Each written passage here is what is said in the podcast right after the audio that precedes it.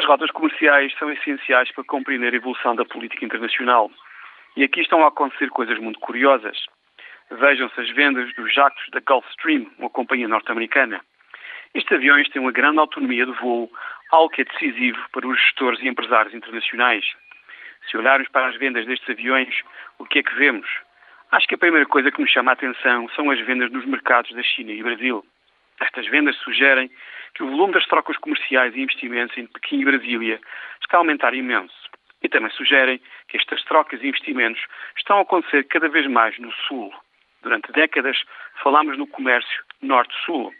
As vendas de aviões da Gulfstream chamam-nos a atenção por uma coisa nova, o fortalecimento das rotas comerciais e financeiras a Sul.